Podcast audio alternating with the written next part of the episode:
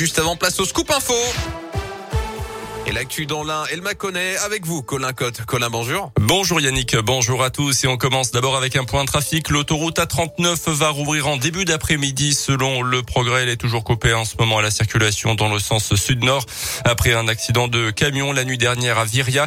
D'après les premiers éléments, un poids lourd se serait rabattu sur un second avant de se mettre en portefeuille. Le chauffeur en cause qui se serait assoupi a été conduit à l'hôpital pour des examens. Le second est indemne. À la une de l'actualité aujourd'hui, plus d'un personnel de collèges et de lycées en grève sur deux en France. C'est en grève 62% selon le syndicat SNES-FSU. Dans le premier degré, 75% des enseignants avaient annoncé hier leur intention de cesser le travail ce jeudi.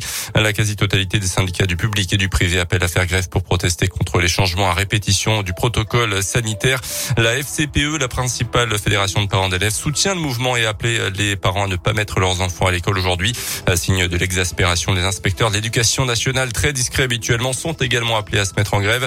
Avec cette action, ils veulent avant tout tirer la sonnette d'alarme. Écoutez euh, Sébastien Collet, il est délégué une salle syndicat majoritaire chez les inspecteurs. On est avant tout sur ce mouvement pour dire attention, là sur l'école, ça ne va pas. Les inspecteurs sont épuisés, mais ça à la limite ils sont là euh, pour ça. Mais les équipes sont épuisées, euh, les parents d'élèves sont épuisés.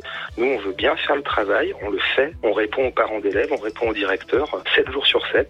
Simplement, euh, à un moment donné, il est vrai que ça devient très très compliqué et que on voit bien que les équipes sont en train de craquer. Ce qui est difficile, si vous voulez, c'est que les les directives changent régulièrement. C'est pas une critique. Mais c'est très difficile à gérer sur le terrain. De nombreux rassemblements sont prévus dans la région à 14h30 devant la mairie à Bourg-en-Bresse, à 15h devant la DSDEN à Mâcon. Dans l'environ environ 200 écoles seront fermées aujourd'hui, une soit une sur deux indiquent les syndicats, 70% d'enseignants grévistes.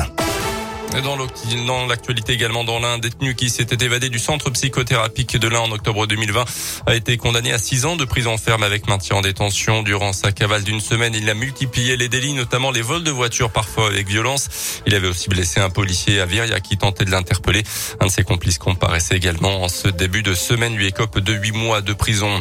Attention, notre consommation d'électricité est élevée en ce moment face à la nouvelle baisse des températures. Ces dernières heures, le gestionnaire du réseau RTE active un signal jaune EcoWatt. Aucun risque de coupure quand même, mais il demande d'adopter des éco-gestes pour réduire notre consommation, comme baisser la température à 16 ou 17 degrés à notre domicile en cas d'absence dans la journée, de décaler l'utilisation de nos appareils ou encore d'éteindre les lumières non utilisées.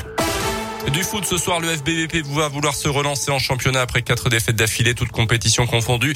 Un match contre la Lanterne Rouge du National, Bastia Bourgois à 19h. Et puis en basket, la GL tout près d'un exploit à Bologne hier soir, défaite d'un petit point 83 à 82.